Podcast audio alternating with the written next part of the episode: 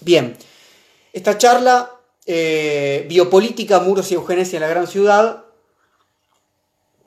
toma como base la exposición que hice en la Noche de la Filosofía en junio del año 2017, o sea que ya tiene tres años. Em, le hice unos agregados pequeños para desarrollar un poco mejor algunos conceptos, pero la base es la misma.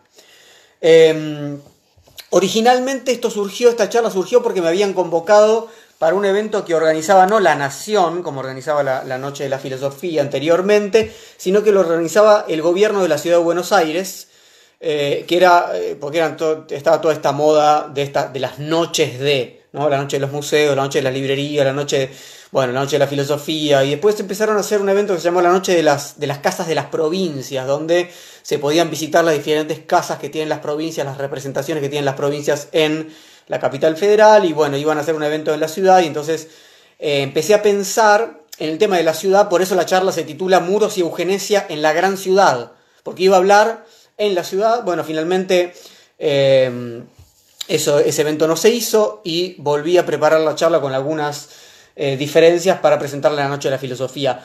Les digo esto porque es importante que entiendan la insistencia sobre el lugar de enunciación y tiene que ver con esta situación. Digo, eh, siempre es importante el lugar de enunciación, Mm, y, por lo menos a mí cuando me invitan a un lugar, eh, trato de que eso no, no, sea un no lugar, justamente, que esté presente el modo en el que eh, vamos a intervenir en un espacio, en un, en un continuo ¿no? de, comprensión de lo que puede ser una mm, política cultural de una ciudad, en este caso. Así que toda la, insistencia que van a escuchar al principio respecto a esta situación tiene que ver con esto, ¿no? ¿Qué papel le cabe en algún sentido al intelectual, al conferencista en un evento oficial? Eh, yo ya he hablado eh, acá hace más o menos un mes sobre esto cuando compartí con ustedes esta charla que está en el canal de YouTube que se llama Si Dios no existe, no todo está permitido, que era la que yo había dado en la Noche de la Filosofía el año anterior. Y ahí había insistido un poco sobre lo problemático que es participar de estos encuentros, o que fue participar de estos encuentros. Así que en este caso hay algo que también está presente respecto a una época, recordemos 2017, Donald Trump, que ahora va por la reelección, había ganado hacía muy poco las elecciones a presidente y esa promesa, esa amenaza del gran muro en la frontera con México estaba en boca de todos, ¿no? Trump había ganado a pesar de, o peor, gracias a haber hecho esa promesa ¿no? de absoluta segregación, construyendo ese muro. Entonces, eh, había un espíritu, de, un cierto espíritu de época que a mí me invitaba a pensar en ese momento eh, qué pasaba respecto a estos modos de segregación, eh, y cómo pensarlo en, nuestra, en nuestro territorio, en nuestra ciudad de Buenos Aires. Bueno, ahí vamos entonces. Biopolítica, muros y eugenesia en la gran ciudad. La, la posición del conferenciante se debate siempre entre dos tipos de tonterías. La primera consiste en comenzar a hablar cómodamente desde el lugar del orador, es decir, dando por sentado que el lugar de autoridad que le han asignado le pertenece naturalmente. ¿Sí? Voy a intentar ser claro. Encontrarse cómodamente aposentado en el lugar de la palabra autorizada es una tontería imperdonable. Supone que uno posee cierto privilegio en relación a la verdad o al saber, como el protagonista de la alegoría de la caverna en la República de Platón. El que ha visto la verdad, sobre todo el que está seguro de haber salido del engaño, en tanto sale de la caverna, toma la palabra para intentar aleccionar a los que aún están engañados. No tenemos que estar cómodos en ese lugar, en el lugar de la palabra que tiene el peso de la verdad. Explicarle a los otros cómo son las cosas sin que a uno siquiera le tiemble la voz es un poco vergonzante. Esta primera clase de tontería tiene un nombre, se llama pesadez, se llama solemnidad, ¿no? voy a dar la palabra verdadera en el frente a un auditorio ignorante que quiere que lo saque de ese lugar de engaño, del mundo de las apariencias, etc. Ahora, ese es un tipo de tontería. Si uno se intenta bajar rápidamente ese pedestal, puede cometer un acto que corresponde a otro tipo de tontería, que es la de cumplir simplemente con el papel, recitar sin convencimiento dos o tres fórmulas, quizás incluso con algo de gracia o con algo de inteligencia, pero sabiendo desde el comienzo que las palabras enunciadas no tienen ningún peso. Uno puede jugar al ritual de la cultura, uno puede jugar a la circulación vacía de consignas reconfortantes, a la enunciación calculada cuya eficacia está en que no llega a trastocar los cuerpos. Esta segunda tontería también tiene un nombre, liviandad y banalidad. Entonces, entre la solemnidad, primer tipo de tontería, y la banalidad, segundo tipo de tontería, tenemos que trazar un camino para la palabra. Ni estatuas de bronce inmortal, ni efímeros globos de colores. Lo que hacemos con nuestra palabra es también lo que hacemos con nuestra vida. Y todos bien sabemos, si miramos con un poco de honestidad en nuestros corazones, que nuestra existencia no es solemne, pero tampoco es banal. Así que les propongo algo muy simple. No cometamos la tontería de querer llevar a una orilla segura a la palabra que tiembla, que se agita. Más bien hagamos el ejercicio contrario. Pongamos a temblar las palabras autorizadas y carguemos, infectemos con el peso de nuestras pasiones y la seriedad de nuestros cuerpos la liviandad administrativa y banal que pretende gobernarnos. Es desde ese lugar de entre agitado y tembloroso, que me dirijo a ustedes, vamos a hablar de la ciudad y los muros.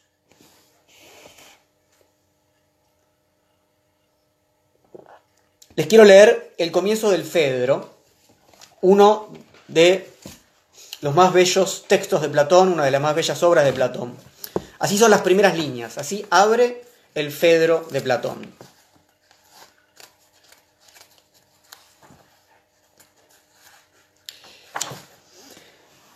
Sócrates dice, mi querido Fedro, ¿a dónde te diriges ahora y de dónde vienes? Fedro contesta, de Conlicias, Sócrates, el de Céfalo, y me voy fuera de las murallas a dar una vuelta. Esta conversación casual que comienzan Fedro y Sócrates lo lleva efectivamente afuera de las murallas de la ciudad, se encuentran en la ciudad, ¿de dónde venís? De escucharlo a Alicias. ¿Y, y, ahora a dónde vas? Me voy afuera de las murallas. Bueno, entonces Sócrates sale con Fedro de las murallas de la ciudad, de las murallas de Atenas, y se van a un precioso y tranquilo rincón al lado de un río, en un día de sol, de verano. Sócrates, maravillado por ese lugar, lo elogia mucho, tanto lo elogia como si nunca hubiera salido de la ciudad. Así que Fedro le dice esto. Este es un, fragmento que yo suelo utilizar mucho porque me gusta mucho, dice, asombroso Sócrates, me pareces un hombre rarísimo, pues tal como hablas, semejas efectivamente a un forastero que se deja llevar y no a uno de aquí. Creo yo que por lo que se ve, raras veces vas más allá de los límites de la ciudad y que ni siquiera traspasa sus murallas. Porque efectivamente Sócrates está maravillado ¿no? de ese precioso lugar en el que están, que está ahí nomás afuera de las murallas de Atenas. Fero le dice, bueno, ¿nunca salís? Sócrates le responde entonces esto. No me lo tomes a mal, buen amigo. Me gusta aprender y el caso es que los campos y los árboles no quieren enseñarme nada, pero sí en cambio los hombres de la ciudad. ¿Qué pasó en estas líneas? Primero, la actividad filosófica tal como la realizaba Sócrates dialogando y discutiendo con otros ciudadanos es una actividad propia de la polis. No se realiza en la naturaleza, sino que se construye con los otros. Los problemas físicos o cosmológicos pueden en todo caso necesitar de la salida de la ciudad, la contemplación de la física, de la naturaleza, pero no eran los problemas que le interesaban a Sócrates. ¿Qué es lo que le interesaba a este hombre rarísimo, tal como le dice Fedro? ¿Qué es la justicia? ¿Qué es la virtud? ¿De qué formas podemos conocernos, cuidarnos, educarnos, gobernarnos en una comunidad? Son problemas éticos, son problemas políticos los que tenemos que pensar en conjunto con los hombres de la ciudad, como dice Sócrates, y no con los árboles en el campo. Política y filosofía se reclaman mutuamente, son actividades de la ciudad.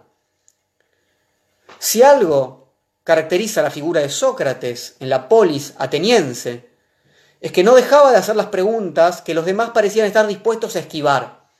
Así que cuando se encontraba con alguien, le decía lo siguiente.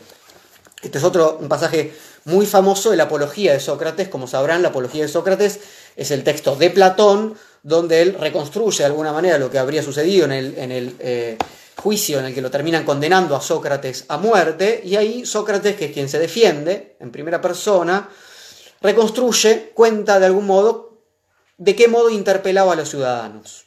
¿sí? Mi buen amigo, decía Sócrates a quien se encontraba, siendo ateniense, de la ciudad más grande y más prestigiada en sabiduría y poder, ¿no te avergüenzas de preocuparte de cómo tendrás las mayores riquezas y la mayor fama y los mayores honores, y en cambio no te preocupas ni interesas por la inteligencia, la verdad y por cómo tu alma va a ser lo mejor posible? Está clara, me parece, la interpelación de Sócrates. ¿No te avergüenza tener una vida banal?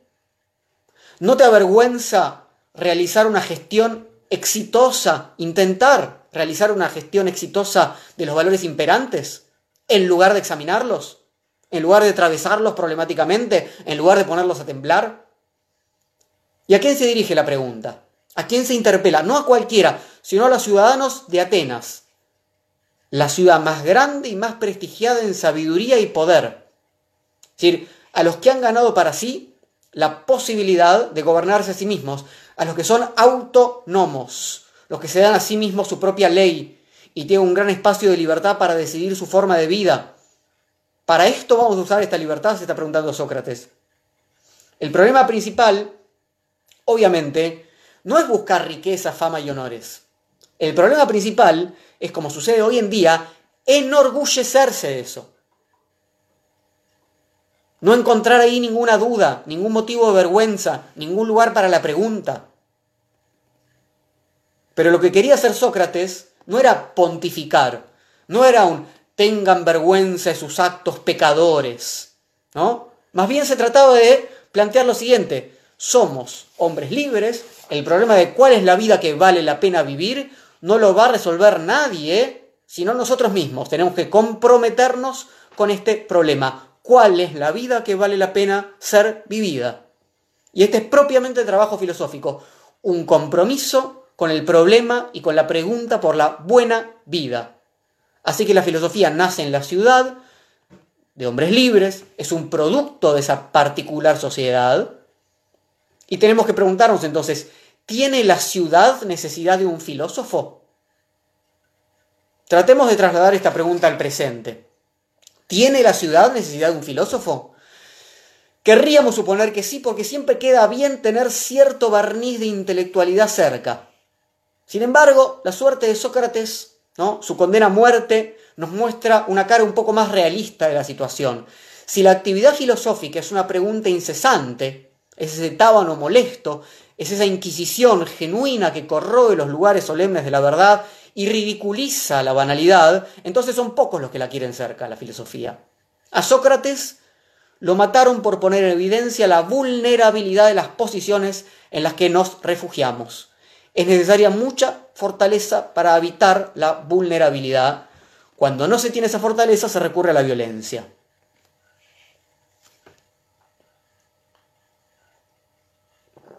Dijimos que Sócrates y Fedro salen fuera de los límites de la ciudad, salen fuera de las murallas. No hay que explicar demasiado por qué las ciudades estaban amuralladas en la antigüedad, pero ahora, en una época en la que los muros están retornando de diferentes formas, tenemos que preguntarnos sobre su insistencia. Quiero que pensemos esta relación entre la ciudad y los muros y espero que lo podamos pensar sobre todo para nuestra ciudad, para esta Buenos Aires que parece como ciudad moderna y cosmopolita, estar abierta por todos sus flancos, hacia el río de la Plata, hacia un exterior marítimo y hacia la tierra, ese gran espacio al que llamamos interior. Quiero partir de un fragmento de uno de los mayores ensayistas que tenemos en Argentina, Ezequiel Martínez Estrada, en esta obra indispensable que es Radiografía de la Pampa, de Ezequiel Martínez Estrada, Para quienes no conozcan, hay amigos que no son de Argentina y por ahí no lo conocen, hay argentinos que por ahí no conocen a, a Ezequiel Martínez Estrada y Radiografía de la Pampa. Quiero leerles este fragmento. Antes la ciudad era un reducto fuera del cual estaba el mundo salvaje, la vasta región de los bárbaros. Era una fortaleza de cuerpos y propósitos contra lo exterior, contra los asaltos que venían de fuera, y una sólida muralla invisible la circundaba, como a Troya y Tebas las de piedra y bronce. Esa cautelosa mirada del ciudadano antiguo tiene nuestro porteño al contemplar el interior. Entonces hablamos del porteño, del ciudadano de Buenos Aires y del interior como este lugar salvaje, de esa muralla. Este es un texto del año 1933. Casi 90 años tiene ya este texto. Y en algún sentido las cosas no han cambiado tanto. Aunque Buenos Aires no tenga una muralla a su alrededor, funciona en muchos sentidos como si la tuviera. Y si bien hay una continuidad entre la urbe y el conurbano, y ahora en relación a la administración epidemiológica, estamos hablando de la continuidad mucho del AMBA, ¿no? De una zona casi indiferenciada. Sin dudas hay una enunciación que quienes habitamos la ciudad y sus alrededores conocemos bien. Cruzar la General Paz, ¿no? La avenida que circunvala lo que sería el Distrito Federal, ¿no? La, la ciudad de Buenos Aires propiamente dicha. Esa enunciación, cruzar la General Paz, sigue marcando sin dudas una frontera simbólica pero si hacemos un poco de historia, Buenos Aires tuvo su momento amurallado. La primera fundación de Buenos Aires, en el año 1536, realizada por Pedro de Mendoza, que duró más o menos unos cinco años, hasta que el asedio de los pueblos originarios hizo que los pocos sobrevivientes que quedaban destruyeran el fuerte y huyeran hacia Paraguay. Y desde Asunción del Paraguay, 40 años más tarde, partía Juan de Garay para realizar la segunda fundación de la ciudad. Muchas veces escuchamos a gente que se lamenta porque en nuestras tierras nunca tuvimos pueblos originarios con civilizaciones tan avanzadas como los incas o los mayas o los aztecas.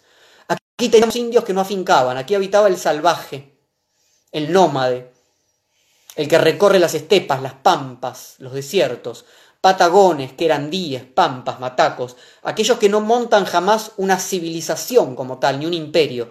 Los querandíes fueron los indios nómades que incendiaron la recién fundada Buenos Aires, esa polis naciente. No se debatían en aquel momento fundacional de nuestra ciudad simplemente dos fuerzas, una originaria y otra invasora. Ese es un, un modelo demasiado simple.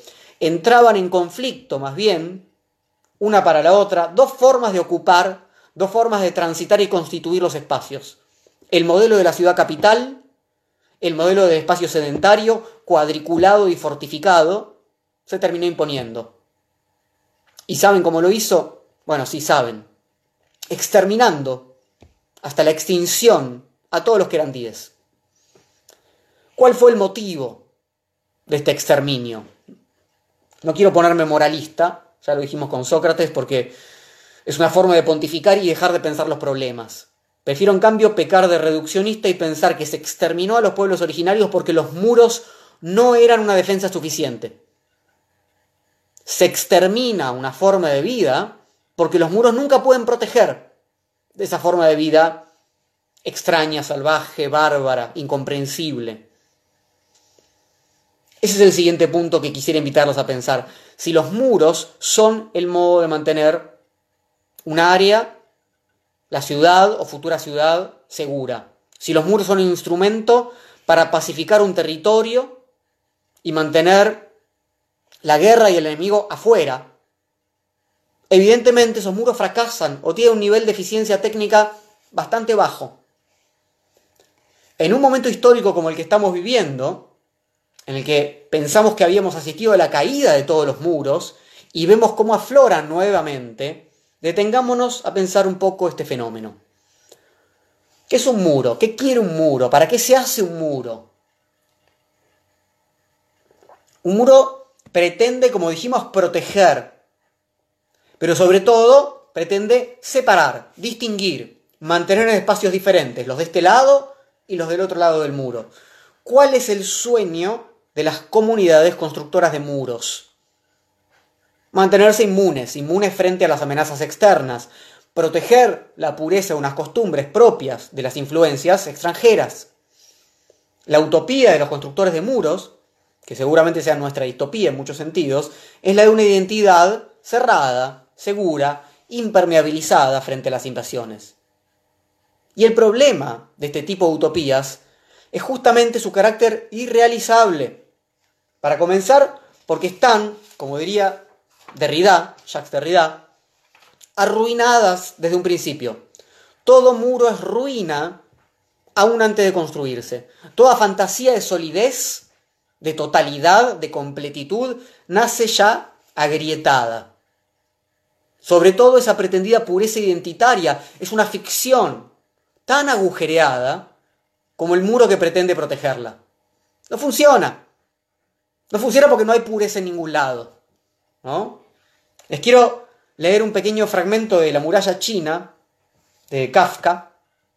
Eh, es un precioso texto, se llama Durante la construcción de la muralla china.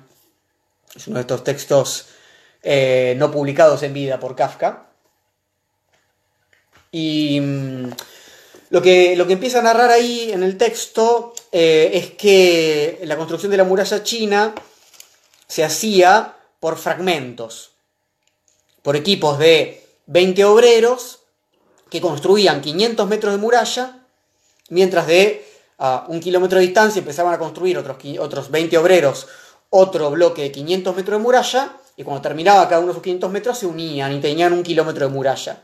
Y así había grupos en diferentes lados de China que iban construyendo fragmentariamente, no, no, lo hacían de principio a fin, ¿no? sino que iban construyendo y uniendo diferentes fragmentos de muralla. Entonces el narrador del texto de Kafka, durante la construcción de la muralla china, se pregunta, ¿pero cómo puede proteger una muralla construida en forma discontinua? En efecto, una muralla tal no solo no puede proteger, sino que la obra misma está en constante peligro. Estos sectores de muralla abandonados en regiones desoladas podían ser destruidos fácilmente una y otra vez por los nómadas, sobre todo porque estos, atemorizados por la construcción, mudaban de residencia con asombrosa rapidez, como langostas. El muro quiere proteger, ¿no? esa fue la cita del, del texto de Kafka, el muro quiere proteger al imperio chino frente a los nómades de la estepa. Pero la continuidad del muro es imposible. Eso es lo que dice Kafka. La construcción es fragmentaria. En lugar de una gran muralla, es un gran colador, horadado por esa rapidez de las langostas. Nuevamente, sueño imposible, sueño pesado y lento, arrasado por la velocidad y la dispersión de las fuerzas móviles. Esto puede pensarse muy bien desde la lógica ¿no? no quise acá sumar demasiados autores, pero ¿no? Eh, en, que encontramos en Mil Mesetas de Lesi Guattari, ¿no? El, guerrero nómade frente a la lógica ¿no? cuadriculada de la ciudad capital del imperio. Hay una relación, obviamente, entre esa lectura de Deleuze y y los textos de Kafka, sin dudas. Ahora, Sueño pesado, dijimos, pero sueño de quiénes? Sueño de defensa de la sociedad, de la ciudad amurallada, en el caso de la polis ateniense, ciudad cultura, ciudad estado, sueño imperial en el caso del lejano oriente, en todo caso sueño de la soberanía perfecta, sueño tranquilizador y reconfortante de un poder soberano cuyo territorio está protegido frente a las amenazas, sueño de la ley que como bien sabía Sócrates, rige en el interior de los muros de la ciudad. Este es el límite. A partir de acá entra el funcionamiento, uno entra en el ámbito de la ley. Y sin embargo, ¿qué dijimos? Que ese sueño puede ser para nosotros una pesadilla. Vemos cómo se blindan las fronteras nacionales, cómo se blinda Europa frente a los refugiados sirios. ¿no? Los últimos años una enorme cantidad de los refugiados que quieren entrar a Europa son sirios o de distintos sectores de África. Vemos cómo se blinda Gran Bretaña al interior de Europa. Y por supuesto, cómo ganó las elecciones Trump en Estados Unidos, con una propuesta que tuvo como centro simbólico la construcción de un gigantesco muro en la frontera sur con México. Porque esto es lo que es sobre todo un muro, no solamente una tecnología para impedir el paso, sino sobre todo un símbolo del poder soberano, una marcación del comienzo y el final de un lugar cualitativamente diferente, civilizado, bajo el imperio de la ley, organizado, propio. Un muro marca la irreductibilidad de un adentro y un afuera, un espacio de inclusión y un espacio de exclusión. Entonces, cuando la construcción de esta frontera de inclusión-exclusión está motorizada por fuertes proclamas nacionalistas, de odio, de miedo, desprecio de los extranjeros, entonces lo que sucede es que nos empieza a recorrer un escalofrío y la palabra racismo sucede rápidamente el eufemismo xenofobia con una facilidad que pensábamos imposible poco tiempo atrás. Y es en ese momento donde empezamos a escuchar racismo, construcción de muros, soberanías nacionales. Es en ese momento donde ocurre el desastre. ¿Cuál es el desastre? Encontramos un enemigo fácil. Identificamos la evidencia del mal en el poder arbitrario del tirano y en su muro como la marca simbólica y el ejercicio material de ese poder.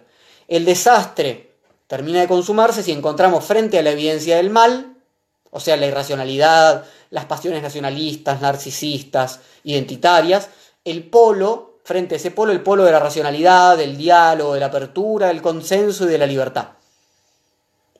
De hecho, así es como muchos entienden el panorama en estos momentos, decía yo hace tres años cuando acaba de ganar Trump. el paradigma de la libertad, los derechos humanos y la integración cosmopolita, estaría sufriendo un terrible traspié con el resurgir de una derecha racista, homofóbica, violenta, que levanta muros ahí donde deberíamos derribarlos. Más allá de lo seductor que pueda parecer este esquema de inteligibilidad, este modo de comprender, es más lo que oculta que lo que permite ver. No vamos a solucionar las cosas imaginando, como John Lennon, que ya no haya fronteras y que vamos a vivir pacíficamente entre todos. No se trata simplemente de derribar muros, con esto no quiere decir que no lo hagamos cuando sea necesario. Pero no me preocupan demasiado los muros, porque están, como dijimos, fallados, horadados, percudidos, tuneleados, sobrevolados. En cambio, si quisiera pensar con ustedes nuevamente qué es lo que nuestra atención puesta en los muros oculta. ¿Qué es lo que no nos permite ver? Es estar absortos con el enemigo evidente. Y a la vez, ¿qué es lo que los muros sí nos permiten visibilizar? Ahí yo escribí esto en ese momento por esto.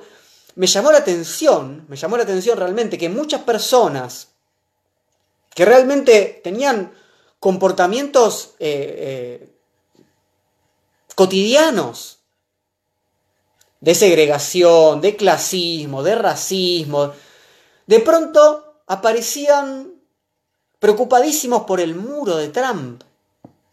¿Qué es lo que pasa acá? ¿Por qué realmente, qué tipo de comportamiento les permitía blanquear, ocultar de sí mismos y poner en ese otro, en ese lugar tan evidente, que implica levantar un muro para que lo extranjero amenazante no ingrese. Para pensar esto, vamos a intentar utilizar algunos instrumentos de la caja de herramientas de Michel Foucault. Dijimos ya que un muro es la expresión material más evidente de la noción del límite. Implica una voluntad de detener, de prohibir el paso, de decir no a quien se aproxime. En fin, un muro impide. Es evidentemente represivo. Dice que no. Al mismo tiempo que es solemne. Es la solidez del no de la ley, del poder soberano de un territorio. Esto es lo que Foucault denomina poder negativo. Es la idea que generalmente tenemos del poder. El poder dice que no prohíbe, reprime, por eso Foucault lo llama también poder soberano o poder jurídico, porque es la ley que niega, y su esencia represiva consiste directamente en negar la vida, en última instancia en matar. Es el poder del soberano. Es el terror que se tiene al tirano. Su poder es decir que no a nuestra vida. O a nuestra libertad de circulación, en última instancia.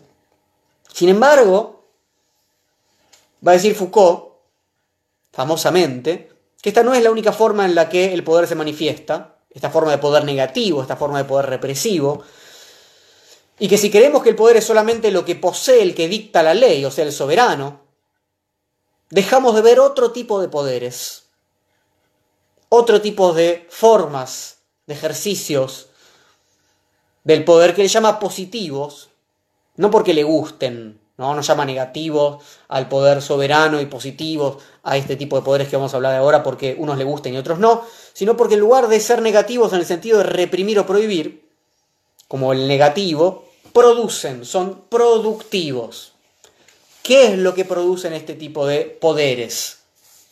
Subjetividades, formas de vida, cuerpos dóciles, poblaciones sanas. Es lo que Foucault llama el biopoder. El biopoder produce cuerpos, subjetividades, poblaciones, normalización.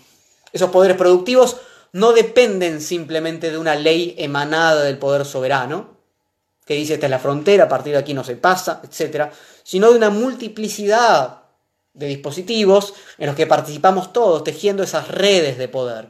Escuelas, hospitales, familias, oficinas, formas de articulación del saber. Dijimos que hay producción de normalidad. Foucault habla de una sociedad de normalización. Ahora, ¿quién o quiénes dictan las normas que van a decir quién las cumple y quién se desvía de la norma? Porque toda propuesta de normalización implica una zona de anormalidad, va a decir Foucault. ¿Quién va a señalar al anormal, al raro, al monstruo, al fallido, al inservible, al incorregible?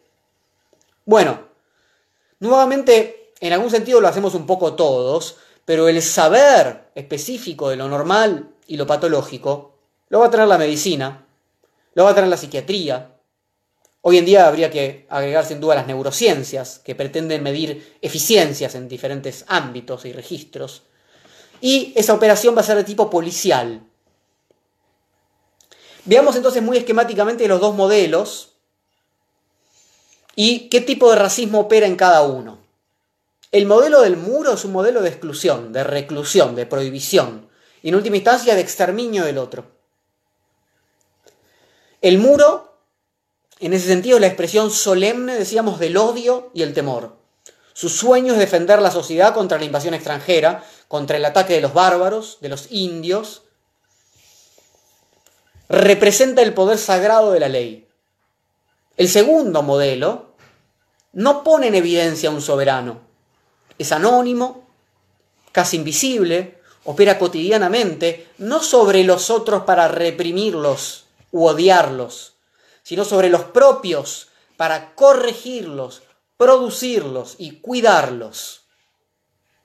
Este proceso de normalización de la sociedad ya no cree que hay que cuidarse de los otros simplemente, sino que hay que cuidar que nuestra sociedad no degenere. Hay que aceitar, en este sentido, prácticas de selección, de reinserción, de mejoramiento cualitativo, de eugenesia.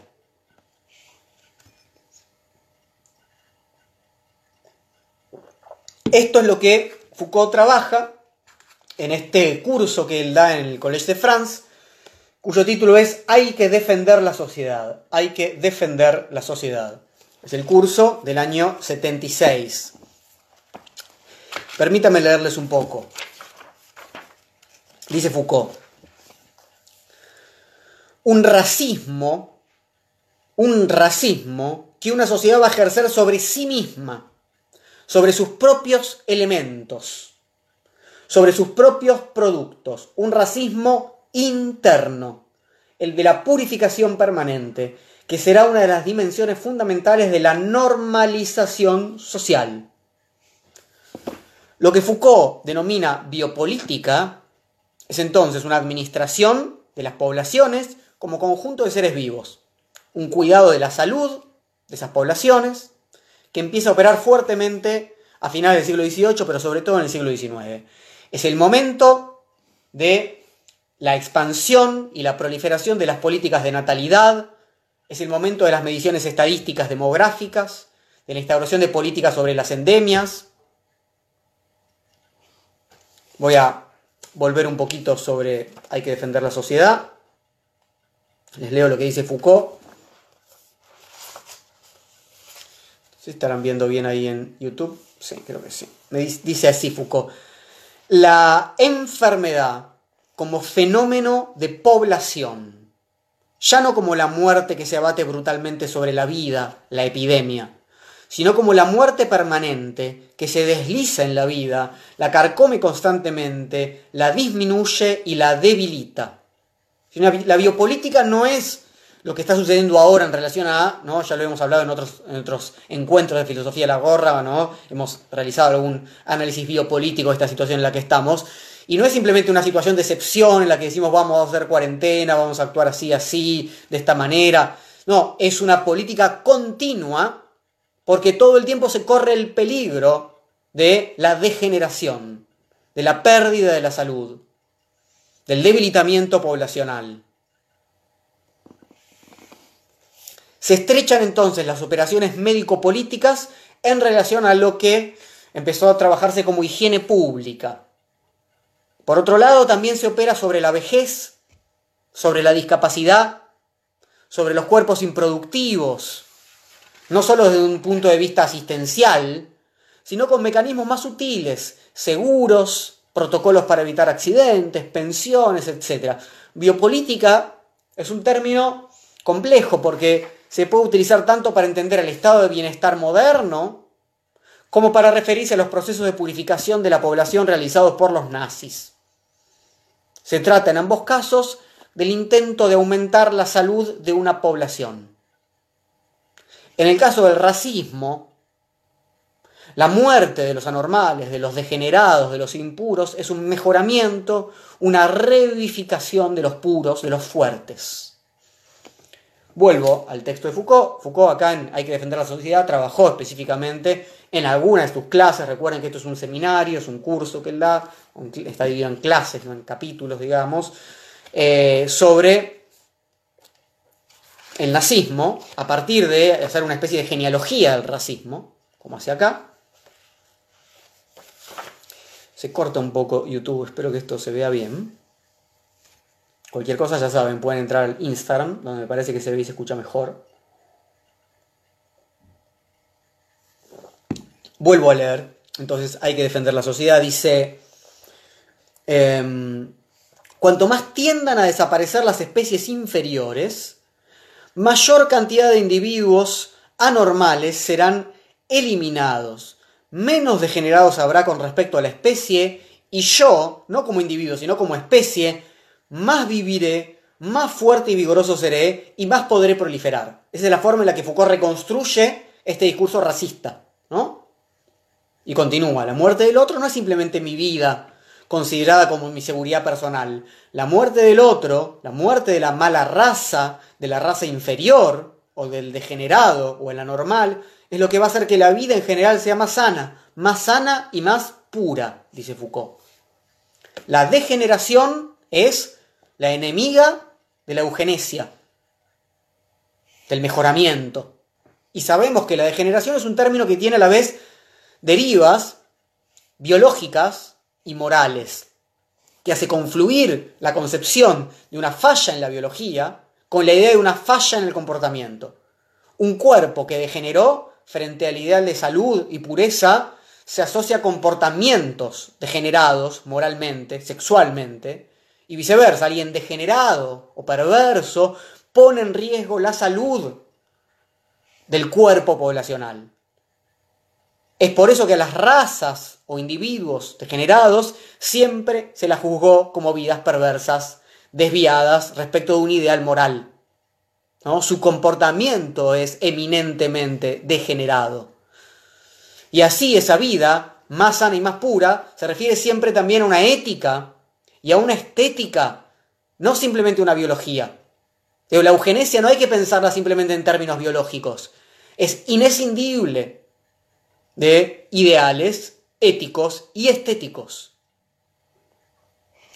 Si vamos a trabajar un poco a partir de esto con otro texto de Foucault, que en realidad, como siempre decimos, es el único libro en el cual Foucault habla de biopolítica, de los libros publicados por él en vida. El primer tomo de Historia Sexualidad, titulado La voluntad de saber. Ahí encontramos una hipótesis maravillosa y que en general se pasa bastante de largo en relación a eh, la lectura que hace Foucault de la época victoriana como una supuesta época de represión sexual, que eso es lo que él discute, y que en la cual empieza a operar el dispositivo de sexualidad, que es lo que Foucault acaba a, desarrollar, a investigar sus características, se piensa que ese dispositivo de sexualidad moderno se va a utilizar para disciplinar los cuerpos que tenían que ir a las fábricas. ¿No? Básicamente, la idea es, bueno, disciplinemos a los trabajadores para que su cuerpo, sus cuerpos pasen a ser cuerpos productivos en las fábricas y no cuerpos que practiquen tales o cuales ¿no? modos del placer, de la sexualidad, etc. Foucault dice lo siguiente, no está de acuerdo él, con esa idea de que el dispositivo de la sexualidad se utiliza para disciplinar, ¿no? desde el lugar de la clase dominante burguesa, para disciplinar a la clase dominada, o sea, el proletariado. Foucault dice, más que de una represión del sexo de las clases a explotar, se trató en un primer momento del cuerpo, del vigor, de la longevidad, de la progenitura y de la descendencia de las clases dominantes. ¿Por qué? Entonces, este proceso de autoconstitución de un cuerpo de clase esta autosexualización del cuerpo de la burguesía. Dice Foucault. Se otorgó un cuerpo al que había que cuidar, proteger, cultivar y preservar de todos los peligros y todos los contactos y aislar de los demás para que conservase su valor diferencial. Si la burguesía se auto-otorgó un cuerpo, el dispositivo de sexualidad cumplía en ese sentido funciones. Bueno, hay que estudiar un poco más lo que, lo que Foucault acá denomina la pareja maltusiana, eh, pero no solamente. ¿no? También, por supuesto, la psiquiatrización del placer, del placer perverso y demás. Ahora, esto es lo que me interesa, dice Foucault. Sin duda hay que admitir que una de las formas primordiales de la conciencia de clase es la afirmación del cuerpo. Al menos ese fue el caso de la burguesía durante el siglo XVIII convirtió la sangre azul de los nobles en un organismo con buena salud y una sexualidad sana. Se comprende por qué empleó tanto tiempo y opuso tantas reticencias para reconocer un cuerpo y un sexo a las demás clases, precisamente a las que explotaba. ¿Se entiende lo que está diciendo Foucault cuando hace esta historia de sexualidad y propone que en realidad, en lugar de pensar que lo que pasó en, la modernidad, en el siglo XVIII y XIX finalmente, fue sobre todo una represión de la sexualidad. Lo que Foucault dice fue una producción de una sexualidad normal y por, lo tanto una, una, medicalización y psiquiatrización de la sexualidad perversa. Lo que Foucault dijo es, lo que Foucault está diciendo es, en ese proceso la burguesía se autoconstituyó como nueva clase dominante, produciendo un cuerpo poblacional e individual de ese grupo más sano, más fuerte, más puro, dice, y lo enlaza directamente con el nazismo. Es muy fuerte lo que está diciendo Foucault, ¿no? Dice, la, preocupación genealógica se volvió preocupación por la herencia. Y se trataba de otro proyecto, el proyecto de una expansión indefinida de la fuerza, el proyecto de la burguesía, ¿no? como nueva clase dominante. Cito, el proyecto de una expansión indefinida de la fuerza del vigor, de la salud, de la vida. La valoración del cuerpo debe ser enlazada con el proceso de crecimiento y establecimiento de la hegemonía burguesa, dice Foucault.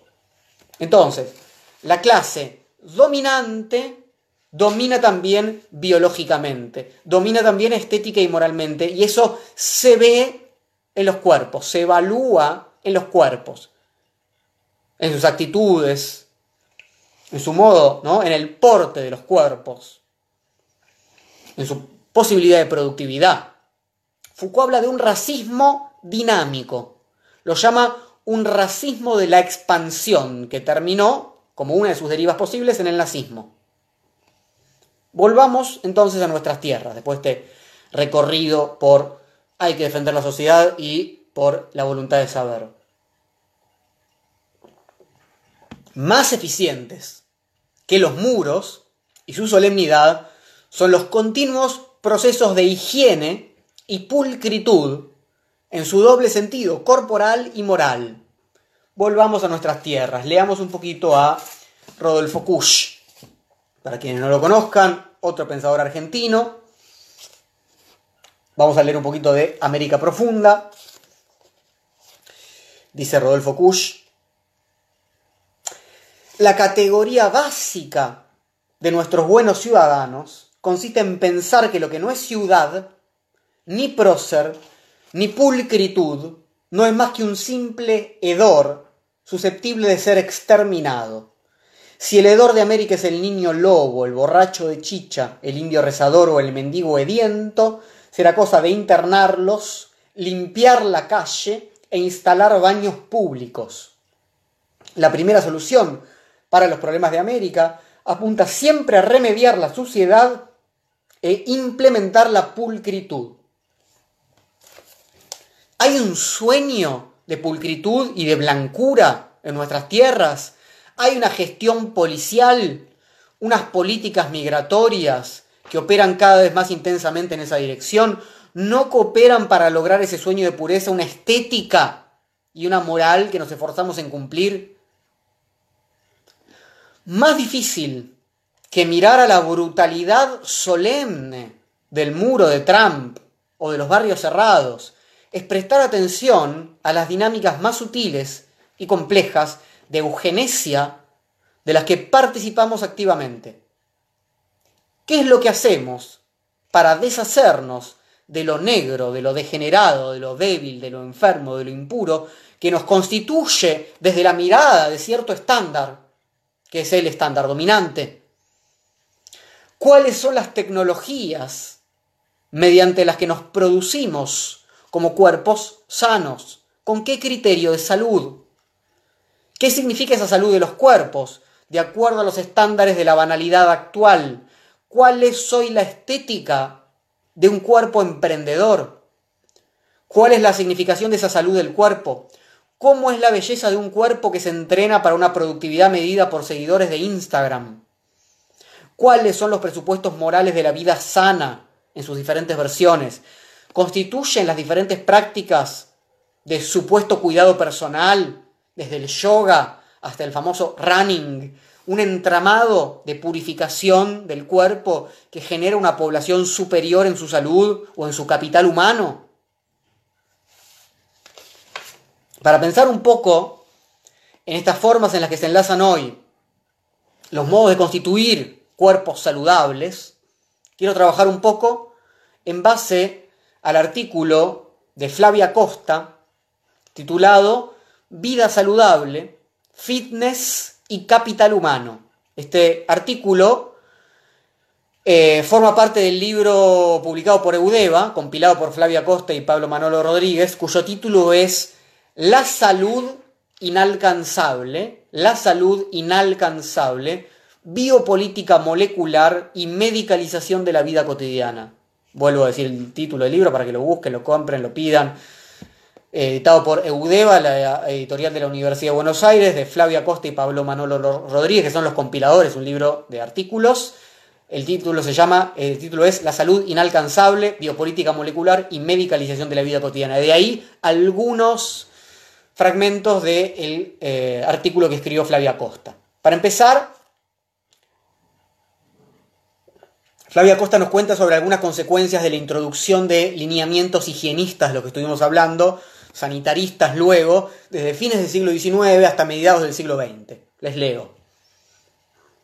En términos individuales, estos lineamientos higienistas y sanitaristas han alimentado a lo largo de décadas una imagen de la corporalidad como material a domesticar a través de la voluntad. ¿No? Cada uno ¿no? tiene que tener la voluntad suficiente para ¿no? domesticar esa corporalidad. Mientras que en términos sociales, implicar una censura, una, perdón, una cesura, una cesura, un corte, ¿no? Una cesura en el continuum de la sociedad entre quienes tienen su cuerpo bajo regulación y control y quienes no lo tienen. Y por lo tanto pueden resultar amenazantes, bárbaros, descuidados, además de egoístas sociales, que al no cuidarse a sí mismos descuidan las arcas comunes del Estado. Fíjense cómo esto hoy en día obviamente resuena de otra manera, ¿no? Resuena de otra manera. ¿Quiénes son aquellos, ¿no? Que no participan de este cuidado de la salud poblacional, ¿no? Todos los comportamientos, comportamientos policiales que estamos viendo, ¿no? Bueno, en nuestra época prima un imperativo de vida saludable, que cada cual ya no es el higienismo o el sanitarismo de fines del siglo XIX principios del XX. Ahora hay que tener una vida saludable, hay que construirse una vida saludable y como buenos emprendedores de nosotros mismos, como se nos propone ¿no? la subjetividad neoliberal, cada cual tiene que gestionar por sí mismo de la forma más eficiente esa vida saludable, recabando información, eligiendo qué tipo de actividades va a realizar, en un escenario en el que tiende a indistinguirse cada vez más, como decíamos, ¿no? entre medicina y cosmética, entre salud y estética. Cito otra vez el texto de Flavia Costa. Que la belleza sea salud significa, en más de un sentido, que la exigencia de cuidado de sí comienza a incluir aspectos tenidos hasta ahora por superficiales o frívolos. Desde la dentadura, vieron que ahora no todos tienen que tener unos dientes perfectos, perfectos. Y si no, no pueden participar, bueno, de un medio de comunicación, nunca, ¿no? Ser influencers, como lo llaman ahora, de ninguna manera. Vuelvo. Desde la dentadura hasta los problemas posturales, pasando por las arrugas, las manchas en la piel o la caída del pelo. Y esto es así también en la medida en que cada vez más se le pida la apariencia, a la imagen, a lo externo del cuerpo, que actúe empujando, facilitando el desarrollo interno, como sucede en los discursos y las prácticas asociadas al fitness. No en tanto disciplina física, sino como el conjunto de prácticas y aprestamientos corporales relativos a la apariencia. Aquello que tradicionalmente se consideraba secundario en el desarrollo de una identidad personal, adquiere hoy un nuevo e inusitado peso cuando se propone que una intervención quirúrgica o una ejercitación continua tendrán efectos visibles y relativamente inmediatos en la complexión psíquica, mejorando la autoestima, disminuyendo el estrés y calmando la ansiedad e incluso la depresión. ¿No? Es decir, esa la vida saludable no puede pensarse sin esta idea de, evitar el estrés, ¿no? tener una, eh, eh, digamos, un cruce entre esa buena imagen que se tiene de sí, buena imagen que se refleja en relación a los demás, etcétera, etcétera. Por eso Flavia Costa lo que hace es tratar de mostrar cómo este funcionamiento que ella denomina el dispositivo fitness permite no solamente atravesar distintos ejes del imperativo de una vida saludable, Permite pensar en este concepto también que forma parte de este imperativo, la, la calidad de vida. ¿no? A la vez, es parte de una inversión que se realiza en tanto somos, decíamos, empresarios de nosotros mismos, sujetos neoliberales, ¿no? que tenemos que invertir adecuadamente. Eh, estoy viendo en este momento que la transmisión de Instagram está por cortarse porque llegamos a la hora, así que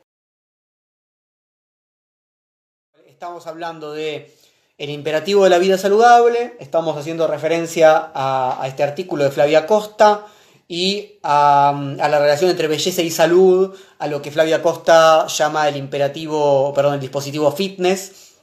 Y lo que decíamos es que en, una, en un contexto neoliberal en el cual se nos propone, todo esto lo, trabajó Foucault en El nacimiento de la biopolítica, en su curso El nacimiento de la biopolítica, que es dos cursos después que hay que defender la sociedad. Hay que defender la sociedad, luego seguridad, territorio y población, donde Foucault empieza a trabajar sobre la idea de gubernamentalidad, y el curso que le sigue, Nacimiento de la biopolítica, es el curso donde Foucault hace una especie de genealogía del liberalismo y el neoliberalismo, y ahí justamente propone esta idea del empresario de sí.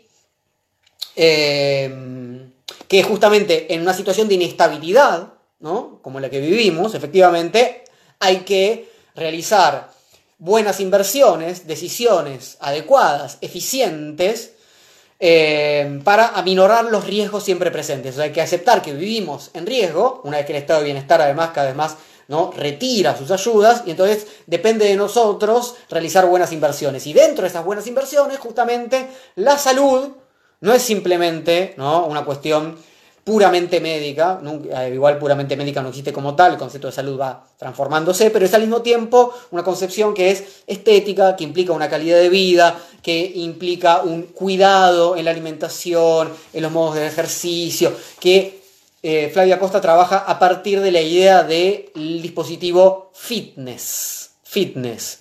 Y es muy interesante, les leo un fragmento más, dice, por aquí Flavia Costa, to fit Fit, de, donde viene fitness, en inglés significa quedar bien, encajar, calzar, ajustar, cuadrar, caber, ahormar, ser adecuado para algo, estar en condiciones, ser apto para un trabajo o una tarea, en una época en la que el cuerpo es interpelado a capitalizarse, a capitalizar a su portador propietario, que en tanto se identifica cada vez más con ese cuerpo entendido como compuesto biotecnoestético, el deber de calzar y ajustarse responde a las exigencias de un nuevo régimen de producción y exhibición de sí.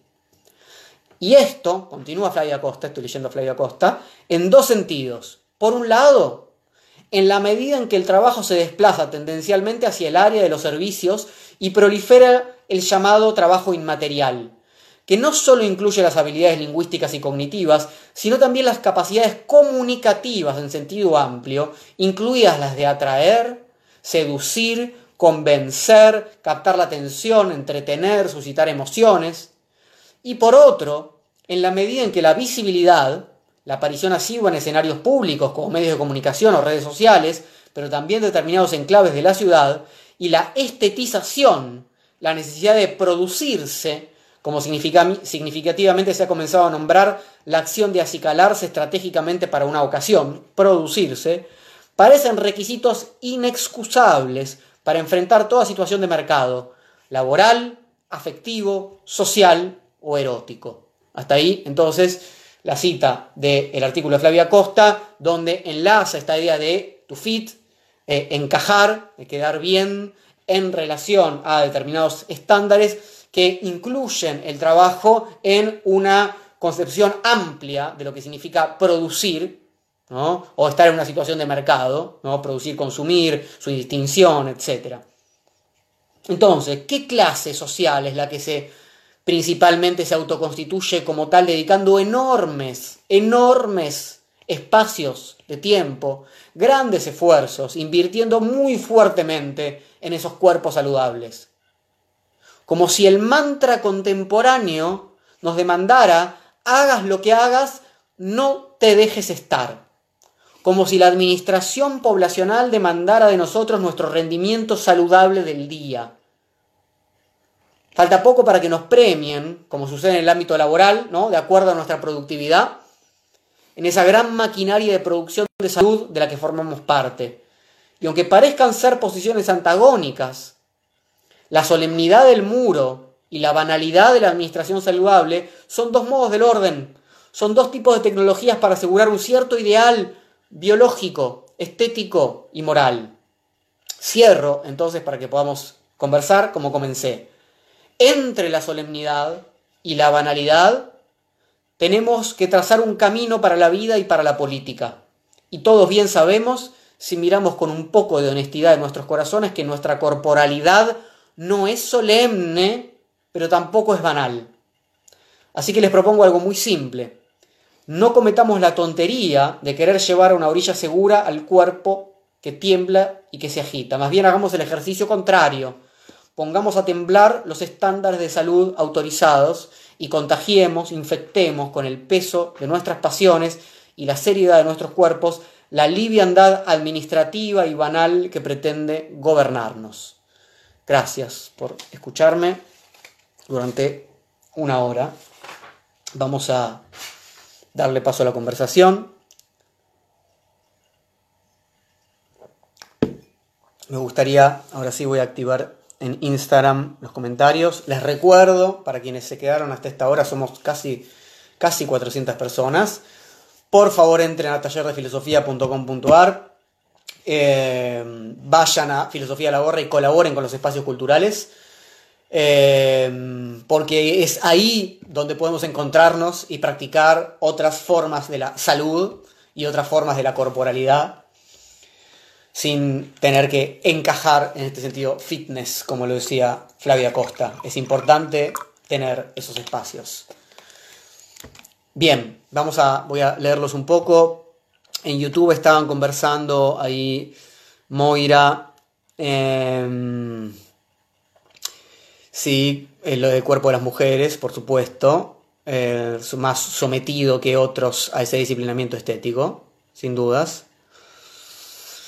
Eh, Cato Mori, el ejercicio y la buena alimentación no es un control, sino es un ahorro para el Estado en cuanto a gasto por diabetes, hipertensión y demás. Bueno, sí, en ese texto de Flavia Costa hay, se muestra cómo hay un entramado ¿no? entre esta, esta mercantilización de la, de, de la salud y los ahorros estatales, etcétera, y todo lo que eso implica respecto a bueno, cuanto, menos sedentaria sea la población, menos va a haber que invertir en gastar para, ¿no? para, esa concepción, ¿no? en salud pública, en atender casos de eh, diabetes, casos de eh, accidentes cerebrovasculares, etc.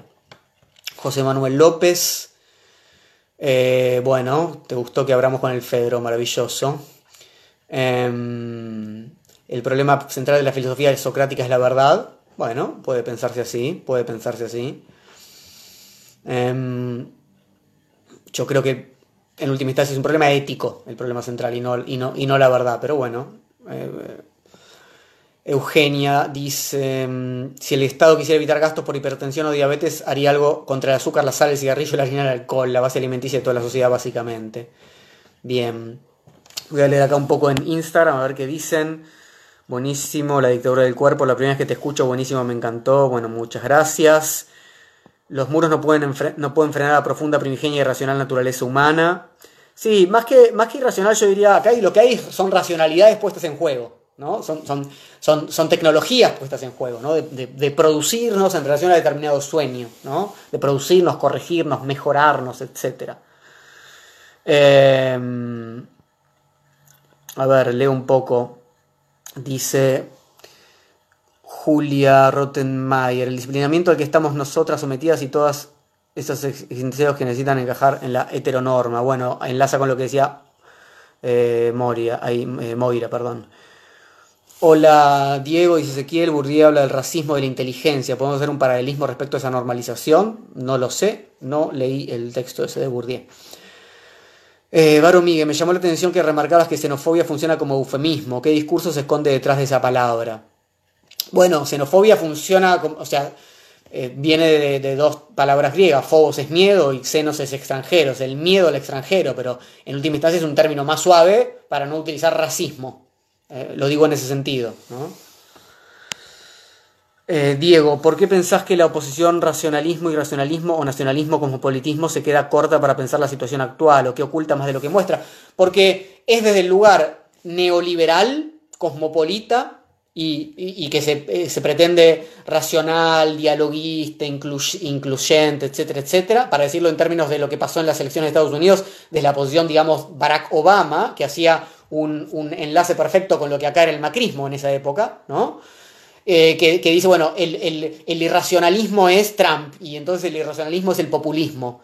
Y me parece que ese, ese dualismo simplista, eh, donde, que, ve solamente, como decía ¿no? en la charla, en la arbitrariedad del soberano, ¿no? en lugar de, del peligro, es de una grosería conceptual enorme, enorme, que justamente no quiere ver los modos eh, violentos y no violentos en los que se opera esa eugenesia, sobre todo desde la perspectiva neoliberal, donde ese cuerpo productivo, esa imagen del emprendedor, etcétera, etcétera, está muy presente, está, eh, eh, está funcionando a nivel micropolítico eh, de, modos muy eficientes y muy terribles sobre los propios estándares de, corporales y, y, de idea de, como decíamos recién, ¿no? vida saludable y demás. Mercantilización de la salud para mantenernos eternamente vivos, sí, por supuesto. Dice Seba, terrestre, si no estás fit no te puedes intercambiar y te quedas solo, no lo veo tan mal. Bueno, eh, si uno quiere adaptarse a lo normal, no está tan mal, por supuesto, y seguramente en muchos sentidos eh, eh, lo hacemos, ¿no? Pero no podemos quedarnos con la idea, me parece, de que si uno no se adapta, entonces uno se queda solo. Justamente por eso decían, y, eso es absolutamente problemático. Me parece que hay que saber, hay que tener la fortaleza de habitar la soledad y hay que explorar a partir de ese no simplemente adaptarse a lo normal, ¿no? Porque entonces tiene uno miedo de quedarse solo. ¿Qué quiere decir eso? Una, debilidad cuasi cristiana, me vuelve un poco nichiano otra vez, ¿no? Pero hay que, hay que explorar otras formas, ¿no? De evitar la soledad que no sean simplemente adaptarse a un régimen hegemónico. Por supuesto que todos necesitamos ser reconocidos de alguna manera, pero hay formas y formas, ¿no? Dice Julia, el tema de la alimentación creo que tiene que ver con la seguridad y la soberanía alimentaria y las multinacionales que nos envenenan. Sí, es complejo el tema de la alimentación, por supuesto. Ahí está también trabajado un poco en el texto de Flavia Costa. El barrio privado es ejemplo de la vida amurallada, por supuesto, pero justamente, ¿no? Lo que pasa en el barrio privado no es solamente que hay una muralla, sino que si hay alguien en ese barrio privado que no tiene un cuerpo acorde a cómo tiene que ser el cuerpo que se tiene que ver en el barrio privado, aunque esté de este lado de la muralla, del lado de adentro, digamos, va a haber un problema, va a haber un serio problema. Entonces, claramente ese barrio privado no se constituye solamente por la muralla, ¿no? sino por cómo tienen que ser esos cuerpos saludables. Es un barrio privado, bueno, yo no vivo en un barrio privado por suerte, pero, pero supongo que se verá muy bien, ¿no? Cómo son esos cuerpos. El discurso de la época va guiado a un imperativo sin sentido a modo de eslogan Just Do It, ¿sí? el emprendedor y los autoexplotados. Bien, voy a leer un poco en YouTube, estoy leyendo mucho acá en Instagram. Excelente tu cierre. A ver si voy más abajo. A ver. Em, tengo mucho. Discúlpenme, vamos a ver. TikTok tiene por norma no promocionar videos de gente fea, pobre, gorda con discapacidad. No sabía, dice Gonzalo Vélez, me suena raro esa norma. Me suena raro que algo así esté blanqueado en una plataforma tan... Me parece que eso funciona justamente de un modo más... Eh, eh, que tenemos que hacernos cargo, digamos, en el sentido de qué es lo que nosotros promocionamos. O sea, no sé si, desconozco TikTok, por suerte otra vez no lo tengo, pero digamos, eh, no sé si simplemente es un funcionamiento del algoritmo o es un funcionamiento nuestro, ¿no? que reproducimos ¿no? esos lugares hegemónicos y, y, evitamos ¿no? los otros cuerpos. Santiago Ramírez Rendón, un gran saludo, educador físico en proceso, me encantó el tema de la corporalidad vista desde la producción de salud. Saludos desde Colombia. Eh, muy bueno, me convenciste, me abro un vino y basta hacer gimnasia. Sí, yo pronto, apenas termine de conversar con ustedes, me abro un vino también. Silvia Urite, también el dispositivo fitness tiene que ver con la salud mental. En este caso, el empresario sí mismo lee libros de autoayuda y se produce. Sí, tiene que ver con una cierta idea del equilibrio emocional, afectivo, inteligencia emocional, mindfulness, etcétera, etcétera y, eso, pero eso también se asocia entonces a comida sana, postura, eh, buena postura, buena estética. Entonces, vieron, vieron que esas, esas figuras de las influencias o los influencers se presentan como, ¿no? como lugares de, de, de, absoluta como armonía, ¿no? Y de, equilibrio, ¿no? De gente, gente linda, maravillosa, centrada, nada hace una, una, eugenesia, un cierto ideal, ¿no? Es lo que se muestra. Todos un poco lo hacemos, ¿no? Pero me parece que en esos casos eh, la, lógica funciona de otra manera. Ed Sarabia dice, ¿puedes explicar más cuál fue el verdadero fin del higienismo de finales de siglo versus esos clústeres implantados por las pseudociencias y los influencers? Bueno, claro, el higienismo de finales del siglo tuvo que ver con la emergencia de las masas en un sentido poblacional, con, con, con los con, las, consecuencias de la revolución industrial, ¿no? la, la, la, explosión demográfica, es decir, la, biopolítica en su sentido más eh, productivista. Eh, pero lo que hay que pensar es que ha cambiado o sea, el, régimen productivista, ¿no? no es absolutamente distinto lo que pasa con los influencers contemporáneos. El modo de producción contemporáneo ya no es el de las grandes fábricas eh, en, en, los grandes centros urbanos, ¿no? es el de, en el que estamos ahora, ¿no? es el modo no presencial, ¿no? A, distancia, vía Zoom, vía Instagram, ¿no? de producción-consumo, es la prisión blanda, como lo denominó Preciado.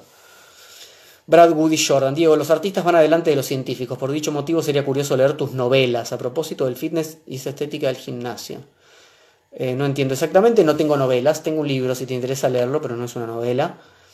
Jonathan Smith, hay un grado de cinismo inconsciente en la individualidad porque no es propia tal decisión, pero bien los estados y la pandemia es una política cínica y consciente de dejar morir. Elena Naveiro, los muros no son necesarios cuando el negro, el pobre, el extranjero cumple su rol de vivir lejos en la periferia y la gestión de salud administrativa les queda inalcanzable. Bueno, a eso me refiero, a eso me refiero, efectivamente. O cuando, o cuando el, negro para entrar en, la, en el régimen hegemónico tiene que eh, blanquearse, digamos, ¿no? Tiene que tener una, una vida, o sea, eso se ve, se ve, muy bien, ¿no? Cuando no es una cuestión de dinero, es una cuestión, insisto mucho con la estética, es un problema estético en buena parte, ¿no? Utilizar cierta ropa, presentarse de cierta manera, caminar de cierto modo, tener tal, tal o cual gusto, etcétera, etcétera, ¿no? Lo mismo en algún sentido que pasa en relación a cómo la sociedad o buena parte de la sociedad empezó a aceptar algunos grupos homosexuales con, eh, gustos refinados, con, una, con, una, con, una, eh, con un tipo de, mm, digamos, de, cultura que, no era disruptiva y sigue discriminando absolutamente y, violentamente a las personas trans que aparecen como monstruos que no entran en esa lógica justamente, ¿no? Entonces, eh, por ejemplo, ¿no? ha trabajado un poco al respecto Pedro Lemebel, entre otros, ¿no? Pero me parece que, se ve muy bien que, hay formas mediante las cuales ese otro, o quien en un momento es ese otro, puede adaptarse a un cierto modelo hegemónico y es en ese sentido eh, incluido. Pero eso implica justamente el borramiento de su otredad, el, el borramiento de su barbarie, digámoslo. ¿no? Bueno, bajo un poco. MR pregunta, ¿ser consciente de los mecanismos bajo los cuales funciona la biopolítica es suficiente para hacerle frente? No. Pregunta de MR. No, de ninguna manera. No es una cuestión de, tomar conciencia simplemente. Es una cuestión, por supuesto que ayuda, pero es una cuestión de realizar otro tipo de prácticas y constituir otro tipo de tecnologías. ¿no? Y, eh, producir, eh, digamos, y, generar reconocimientos de los otros de otra manera, que no pasen por la reproducción hegemónica. ¿no? Mm. Rita Segato, La Nación y sus otros, se confluyen en definiciones de Foucault y otros autores sobre el concepto de frontera y nación, maravilloso, sí el em, libro de Rita Segato, La Nación y sus otros. El artículo América se revela de Daniel James, explica bastante bien el triunfo de Trump en 2006. Bueno, eh, lo digital tiende al amurallamiento. Bueno, en, muchos sentidos sí, por eso recién les, les, proponía recordar este concepto de prisión blanda de Paul Preciado. Lucas Couseiro, ¿cómo se hace para darle batalla práctica a la normalidad sin caer en otra? Bueno, eh, primero diría que generar una nueva normalidad no está tan mal, ya es un montón. no hay que decir, ah, tengo, corremos el peligro de caer en una nueva normalidad y por eso prefiero quedarme en este. Total, es siempre lo mismo, ¿no? De ninguna manera. Em, y luego nada, hay que ser sensibles a la vida, ¿no? Hay que ser sensibles a lo que, al acontecimiento. Hay que, hay, que encontrar alegría, hay que potenciarse con aquello que invade esa normalidad que, hemos creado, supongamos, y permitir que esos muros siempre abiertos, horadados, eh, hagan una invitación a la cual tenemos que decirle que sí, ¿no? Traigan esa invitación. Em, Picarrano dice en Instagram, en mi caso hacer actividad danza es lo que me salva de todo el automatismo, me modifica el cuerpo, disfruto de eso, por eso viene por añadidura. Claro, por supuesto que no se trata, no podemos pensar, hay que ser nichianos en este punto. No podemos decir, ah, si uno hace yoga, entonces dijo Foucault o dijo Flavia Costa, o si... No, no, no.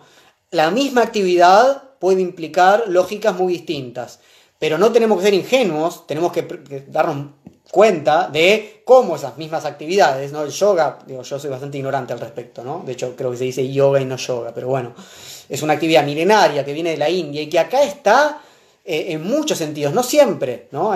por eso se puede practicar de diferentes maneras, pero absolutamente introducida en estos mecanismos neoliberales, absolutamente, ¿no? Inclusive con otros nombres, etc. Entonces, eh, digo, danzar, digamos, correr, puede hacerse de diferentes maneras, subir a una montaña, ¿no? Puede hacerse de diferentes maneras, ¿sí? Entonces, no, no, no es una cuestión de decir, ah, entonces no hago ningún ejercicio porque estoy bajo, no. Pizza y cerveza el espacio de resistencia, bueno, por supuesto. por supuesto, por ahí decían vino, lo que ustedes gusten, vino y asado. Candy Blue, hay que adoptar el ejercicio como un modo de vida, no para alcanzar un estándar de belleza a costa de medidas no saludables, ni tampoco como una autoexplotación de nuestros cuerpos, como diría Byung, claro, Byung-Chul Han, que trabaja mucho a partir de esto que trabajamos hoy de Foucault.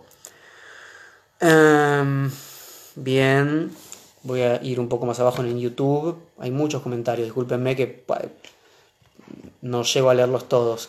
Dice Pablo Makovsky, entre las ciencias policíacas como la medicina, la psiquiatría y las neurociencias cabe la psicología y su devenir coaching. Por supuesto, muchas formas de la psicología y del coaching y eh, caben sin duda en esto que estuvimos eh, hablando hoy. Brad Woody Jordan, estética y la liberación, ética y estética son al fin y al cabo lo mismo.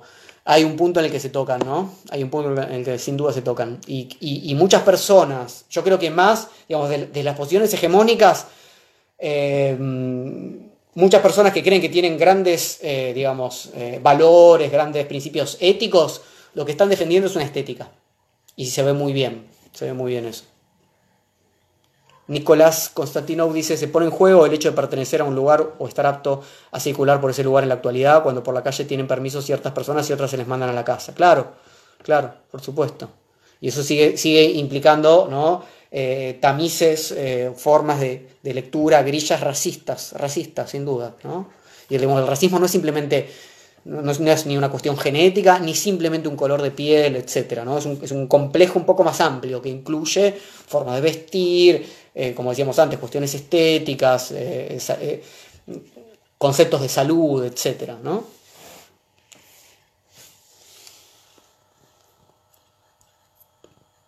Fitness y ribotril, detrás de escena de ese discurso de vida feliz, eh, sin duda, ¿no? Sigo con Bourdieu, dice que si quiere saber, algo así como la idea de habitus. Bueno, veo que estás mucho con Bourdieu, sí, puede pensarse la idea de habitus. Julia dice, soy profe de comunicación en media y lo veo en los pibes de los barrios, cómo se empilchan. Sí, por supuesto, pero porque necesitamos, digamos, necesitamos reconocimiento.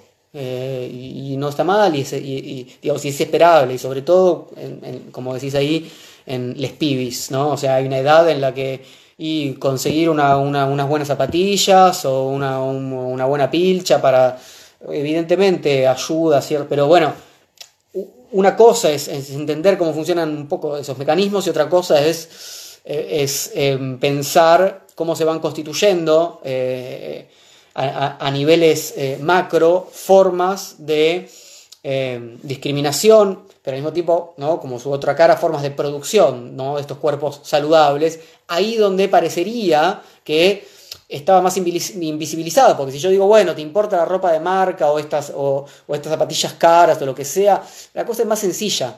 Ahora, cuando hablamos de salud, de cuerpos, de alimentación, de ejercicio, y esta es, esta es la invitación de Foucault, tratar de ver estas formas de producción, estos ejercicios de poder ahí donde parecía invisible o ahí donde aparece cruzados con discursos científicos, etcétera, etcétera. ¿no? Em, Martín Cohen dice, se extrañan los papelitos con las frases que regalás siempre al final. Por supuesto, yo extraño dar estos papelitos. Están todos acá, los usos de señaladores en los libros. Son todos, ¿no? Uno saca así un papelito y tiene una frase de Foucault, ¿no? Etcétera. Sobre el homo economicus.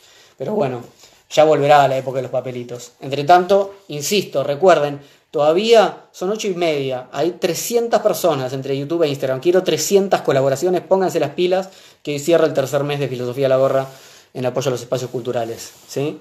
Entren y colaboren, por favor. Dice Matías, me quedé pensando en el doble desafío que se nos presenta en este contexto de hipercomunicación por redes. El medio mismo, con las dinámicas insertas, nos hace una doble trampa de adaptación. Claro, va, claro, no sé si entiendo lo de doble. A ver si después dice algo más. Em, boicotear la belleza hegemónica, los estándares de belleza, el estar siempre sonriente, siempre fit, boicotear. ¿Cuál es tu libro? Preguntan por ahí. Política del discurso. Está por ahí. Política del discurso. Intervenciones filosóficas en la escuela. Si entran a la página, es así, cuando entran a la página, tallerdefilosofía.com.ar y hagan clic en Filosofía la Gorra para colaborar con los espacios culturales, a la derecha de Filosofía la Gorra dice libro. Ahí pueden ver toda la información del libro, dónde se consigue, etc. Y es de la editorial Nido de Vacas. Pueden ver, sumarse al Instagram y a las redes de Nido de Vacas Editorial. Sería interesante analizar el muro entre Israel y Palestina, que más que quedarse estático va corriéndose y ganándole terreno por sobre quienes se quiere proteger. Dice, sí, bueno, por supuesto, el, muro eh, de, las últimas décadas, ¿no? más allá del de Estados Unidos y, y, México, es el de Palestina. Ahora, ahora, además que se está hablando de una anexión, no sé bien el, el término exacto, pero me parece que había un, conflicto importante respecto a un intento de anexión de Israel de, de zonas de Cisjordania. Dice Julia, yo es una práctica maravillosa que puede ser usada por la conexión con otros para no estar hechos percha después de tantas horas de computadoras, sin duda.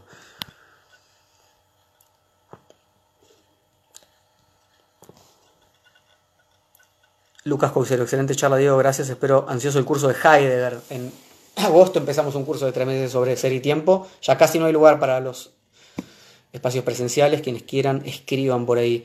Dice Soledad Mancilla en YouTube. Hola, digo, tal vez pensar otras posibilidades de formas de configurar espacios habitables que no sean amurallados. Claro, espacios culturales y muchos otros. Formas de habitar la ciudad de modos diferentes. Hay un libro muy interesante, por ahí se los puedo recomendar. Se llama Mitología de la Seguridad, la ciudad biopolítica de Andrea Cavaletti, de un italiano, Andrea Cavaletti trabaja en base sobre todo a Gamben y a Foucault y muchos otros. La ciudad biopolítica, estuvimos hablando un poco de eso hoy. Reynoso Zweifel, Elena, genial la charla, habla cuando pueda, si te parece si creo que sí, de las formas de control de los ámbitos académicos. Uf, bueno, sí, ya hablaremos. Bueno, eh, son ocho y media, hemos conversado, eh, hemos insistido mucho en que entren a colaborar con los espacios culturales. Eh, todo este trabajo que estoy haciendo todos los domingos implica una ayuda a 10 espacios culturales para que sigan abiertas sus puertas. Espero que todos podamos participar de esto. Esperamos su, apoyo, como puse por ahí, darnos una mano, no que nos den una mano, darnos una mano mutuamente para sostenernos y, hacer de estos espacios otros que estamos diciendo una, eh, una lógica concreta y no simplemente abstracta y teórica. espero verlos el domingo que viene. El domingo que viene tengo muchas ganas de trabajar un texto de Simón de Beauvoir. Así que lo voy a decir entre hoy y mañana. Mañana ya lo voy a publicar, pero es muy probable que el domingo que viene trabajemos sobre un texto de Simón de Beauvoir y voy a subirlo para que lo lean en ese caso.